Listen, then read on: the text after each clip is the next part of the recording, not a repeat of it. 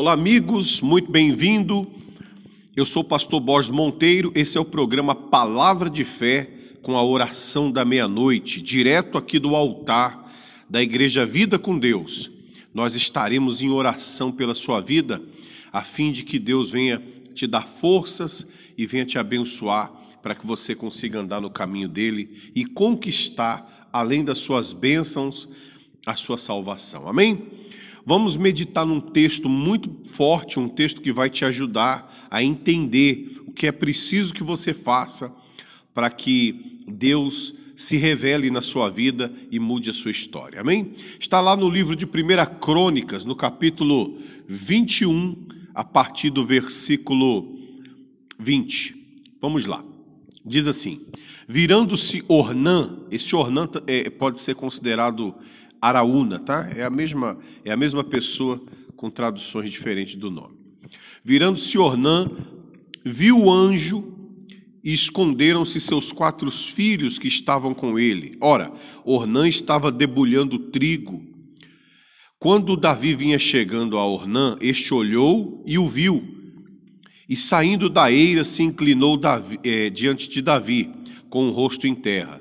Disse Davi a Ornã: Dá-me este lugar da eira, a fim de edificar nele um altar ao Senhor, para que cesse a praga de sobre o povo.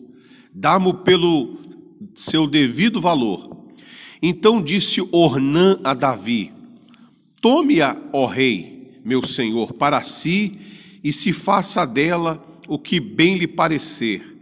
Ei que Eis que dou os bois para o holocausto e os trilhos para a lenha e o trigo para a oferta de manjares. Dou tudo. Tornou o rei Davi a Ornã. Não, antes pelo seu inteiro valor a quero comprar, porque não tomarei o que é teu para o Senhor, nem oferecerei holocausto que não me custe nada. Deu é, é, Davi deu a Ornã por aquele lugar a soma de 600 ciclos de ouro e edificou ali um altar ao Senhor, ofereceu nele holocaustos, sacrifícios pacíficos invocou e invocou o Senhor, o qual lhe respondeu com fogo do céu sobre o altar do holocausto. E o Senhor deu ordem ao anjo e ele meteu a sua espada na bainha. Muito bem. O que, que acontece aqui nessa passagem? Você pode até ler ela com mais calma, tanto lá no livro de Crônicas, nós estamos no, no 1 Crônicas 21, a partir do 18, você pode ler, como também lá no livro de Samuel, na 2 Samuel 24, a partir do 18. A, a situação é a seguinte: é, havia uma praga lançada por Deus por conta de uma desobediência de Davi, por conta de uma falta de confiança que Davi teve, e já haviam morrido 70 mil pessoas. E Davi foi apresentar para Deus um sacrifício, um holocausto, para que essa situação viesse a mudar. Porque a responsabilidade dessa situação era de Davi. Davi foi o responsável por essa praga, por esse mal ter acometido o povo de Israel. Davi era o rei e a atitude dele custou a vida de mais de 70 mil homens, por conta de, de uma desobediência, de uma atitude incrédula. E é diferente quando um rei toma uma atitude sem a direção de Deus. Ele acaba, por conta dessa atitude, prejudicando a vida de muita gente. Você vê isso nos dias de hoje, por conta da falta da direção de Deus, são milhares de pessoas que morrem porque os governantes acabam trazendo maldição sobre a cidade, sobre o país, por conta de não, não obedecerem à direção de Deus. Então o mal acaba criando é, é, leis injustas, e, enfim, doenças, sofrimentos acabam vindo sobre o povo, porque aqueles que têm o poder para mudar a situação não usam esse poder de maneira correta. Mas vamos ao texto aqui. Veja só, meu amigo e minha amiga. é, existem coisas na nossa vida que ninguém pode fazer por nós. É o caso aqui de Davi. Davi, ele foi fazer para Deus um sacrifício para mudar aquela situação. E o Ornã, o Araúna, ele, ele apresentou para Davi o seguinte: olha, é, eu te ofereço o, o, que, o que for preciso para que o Senhor use. Pode pegar tudo que eu tenha de graça, pode, pode oferecer a Deus que eu entrego é, com alegria para que o Senhor venha a fazer o sacrifício a Deus para que essa situação venha mudar. E essa é a grande questão. A resposta de Davi revela o caráter de Davi. Ele disse para o rei, aliás, ele disse para Ornã o seguinte: eu, eu não oferecerei holocausto que não me custe nada. E, e nós temos é, visto muito disso nesse tempo atual, de pessoas que estão enfrentando uma situação difícil, um problema muito difícil. Talvez você que me ouve esteja vivendo uma situação assim, na vida financeira, na vida sentimental, é, na saúde, em alguma área da sua vida você está enfrentando um problema e às vezes você, por não saber, por nunca ter sido ensinado, você não, não faz a coisa do jeito certo para mudar a situação. Há pessoas que, que ela espera que alguém sacrifique por ela de que alguém se esforce por ela. E tem coisas na nossa vida que ninguém pode fazer por nós, somente nós mesmos. Esse sacrifício que Davi foi fazer para cessar a praga tinha que ser dele, porque é muito é muito fácil você sacrificar com algo que não é seu. Aliás, você não pode nem chamar isso de sacrifício. Como é que eu vou sacrificar algo que não me custa, algo que, que não me custou. É, não tem lógica. Então, quando Davi foi sacrificar a Deus para mudar aquela situação, para cessar a praga, o, Ornã, que é o Araúna, até ofereceu para ele o sacrifício. Rei, eu te dou.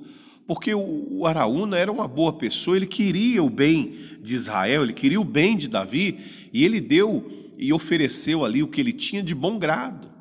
Mas Davi falou: não, eu não posso oferecer para Deus algo que não me custou nada. Porque uma coisa que não custa nada para você é uma coisa que não tem valor para você mesmo. Se você der um presente para alguém e esse presente não te custou nada, você não teve que se esforçar, trabalhar, que lutar para ter aquele eh, condição de dar aquele presente, então aquilo não tem valor. Porque não te custou nada. E você sabe, você vai saber disso. Eu dei uma coisa que não me custou nada. E quando nós falamos de sacrifício, quando nós falamos de uso da fé, você deve entender que para você usar a sua fé, a fé, ela exige um sacrifício. E o sacrifício é confiar em Deus. O sacrifício é você deixar de, de fazer aquilo que a sua carne se sente confortável para é, fazer o que o espírito se sente confortável. O sacrifício é espiritual. Ele não é carnal. Por isso que quando você faz um sacrifício a Deus, ele acaba aborrecendo a sua natureza humana. Por exemplo, nós estamos aqui agora por volta da meia-noite nesse propósito, é, já vamos fazer aí 30 dias de oração, e isso é um sacrifício, porque tem o frio, tem o cansaço, tem né, as, nossas, é, as nossas ocupações que nós deixamos tudo para vir orar agora. Então, isso custa, isso é um sacrifício. As pessoas que estão aí ficam conosco nesse período esperando a oração para a gente poder orar. Então, nós estamos sacrificando. O, o problema é que existem pessoas que ela não quer sacrificar. Então ela, ela quer servir a Deus quando ela sente. Ah, eu estou sentindo vontade de ir para a igreja. Eu estou sentindo vontade de, de ler a Bíblia. Tudo bem, você está sentindo vontade, mas não há sacrifício nenhum naquilo que você tem vontade de fazer. Qual é o sacrifício numa coisa que você já quer fazer. Hã? É como se você for comprar uma coisa. Qual o sacrifício daquela compra se você já, já tem o desejo de comprar? Então, é, é, o, o, o, rei Davi, ele disse, eu não aceito oferecer para Deus algo que não me custe nada. E ele fez questão de comprar a ira, de, de fazer ali o, o altar e apresentar o seu sacrifício com algo que custou. Ele teve que pagar o preço e oferecer para Deus algo que tinha um custo para ele. Você vê essa mesma história se repetindo lá no começo da Bíblia com Caim e Abel. Ora, Abel fez para Deus um sacrifício, ele deu o melhor que ele tinha. Ele, ele deu o animal mais precioso que ele tinha, ele ofereceu para Deus em holocausto, em sacrifício. E Deus se agradou dele e da oferta dele. Mas Caim não. Caim fez de qualquer jeito, ao passo que Deus não se agradou nem de Caim e nem da oferta de Caim. E, e sabe o que aconteceu? Como Deus se agradou de Abel, Caim ficou com inveja. Caim ficou com inveja de Abel porque Deus se agradou de Abel e da oferta de Abel. E Deus falou com, com Caim: falou, se você fizer o que é certo, Caim, é lógico que você vai ser aceito. Eu vou me agradar de você se você fizer o que é certo. Mas se você fizer o que é errado, o teu desejo será contra ti. Mas cumpre a ti dominá-lo. Então, quando você é, é, não faz o que é certo, você não, não faz o sacrifício de maneira certa, quando você não usa sua fé de maneira correta, aquilo que era para ser uma bênção, acaba se tornando num atrapalhamento para a sua vida. Veja se não é isso que aconteceu com Caim. Ele ficou com inveja do irmão dele, porque o irmão dele agradou a Deus. O que, que ele devia fazer? Ele devia é, é, reconhecer que, que fez uma oferta mal feita.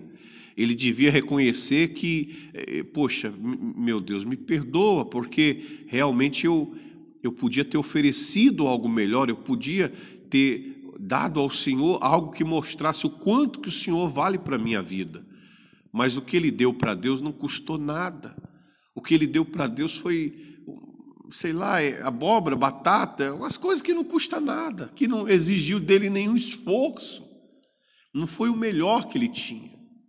E aí o semblante dele caiu e ele ficou com inveja. Olha, você que me ouve, se você quer mudar de vida, se você quer realmente dar certo nesse caminho da fé e mudar sua vida, você tem que começar a entender isso. Eu preciso fazer para Deus algo que realmente seja valioso. Eu não posso servir a Deus sem sacrifício. Eu não posso servir a Deus é, baseado nos meus sentimentos, só quando eu tenho vontade, porque aí não me custa nada. Eu preciso aprender a fazer para Deus sacrifícios espirituais sacrifícios no espírito. E a característica do sacrifício espiritual é que ele aborrece a natureza humana. Então você não pode servir a Deus pelo sentimento carnal, mas sim pela inteligência.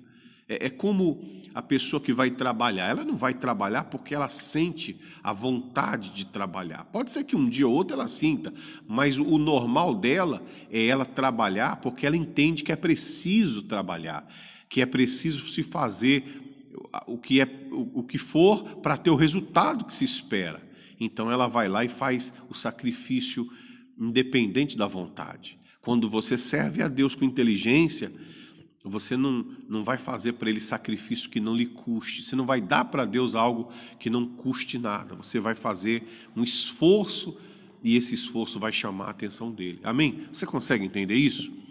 Nesse domingo agora, nós vamos estar aqui buscando o Espírito Santo e você vai ter a oportunidade de aprender é, o que fazer para ter esse relacionamento com Deus, para construir essa amizade com Deus, sabe, essa, essa relação é, de pai e filho, de senhor e servo com Deus, para que você consiga colocar sua vida em ordem, sabe, se livrar das, desses tormentos, dessas perturbações e, enfim, ser abençoado, tá bom? Nós vamos entrar em oração agora e pedir pela sua vida e pedir para que Deus venha te dar essa, esse discernimento, essa clareza de entendimento e você entenda o que fazer, de que maneira fazer para mudar a sua situação, mudar a sua história e cessar essa praga, cessar esse sofrimento. Assim como após o sacrifício, Deus mandou o anjo guardar a espada. Guarda a espada e o anjo guardou a espada e cessou de sobre Israel aquela praga, aquela maldição depois do sacrifício. Quer dizer, quando se usou a fé de maneira correta, o mal parou de agir, a praga parou de, de acontecer e a coisa voltou à normalidade. Deus foi glorificado. Amém? Vamos orar, vamos pedir a Deus. Meu Deus amado e querido, em nome de Jesus, meu Pai, nós estamos aqui oferecendo ao Senhor o nosso sacrifício espiritual. Nós estamos aqui, meu Pai, nos entregando para o Senhor, considerando em, em, em sacrificar a nossa vontade para te agradar.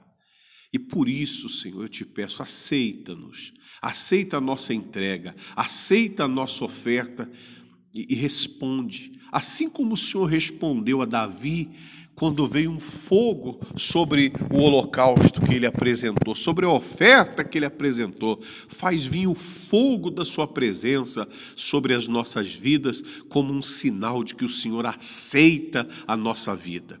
Faz vir o teu calor, faz vir o teu fogo, o teu poder, porque aonde o Senhor chegar, meu Pai, é certo que a situação vai ser transformada, é certo que o sofrimento vai sair, que as tristezas e angústias vão sair e que nós vamos ter ali uma, uma nova história, uma nova situação acontecendo.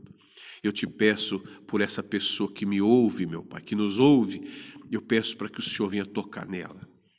Toca, coloca suas mãos sobre ela e abençoa, livrando e protegendo ela de todo o mal, Senhor. Envia os teus anjos fortes para cercar ela, a casa dela, a família, o trabalho, a saúde. Envia o teu poder sobre ela para destruir qualquer projeto que o mal tenha contra ela. Abençoa o teu povo. Faz o teu povo um povo forte, um povo livre da presença do mal. Que bênçãos venham sobre a casa, sobre a família, sobre o trabalho, sobre a vida sentimental, sobre a vida financeira, sobre a saúde, venham bênçãos dos céus e cheguem até essas pessoas, a fim de que elas sejam supridas em todas as suas necessidades. É o que eu te peço. Te louvo e te agradeço em nome de Jesus. Amém e graças a Deus. Graças a Deus. Muito bem, meus amigos. Que Deus abençoe a sua vida, que Deus abençoe sua casa, sua família. Nós vamos ficando por aqui e amanhã nós estamos de volta na fé. E reiterando o convite, nesse domingo às 18 horas, o culto do Espírito Santo. Venha, venha para cá, venha participar. Caso você não consiga, procure uma igreja próxima de você e vá buscar a Deus também no domingo, tá bom? Forte abraço, que Deus te abençoe e até lá.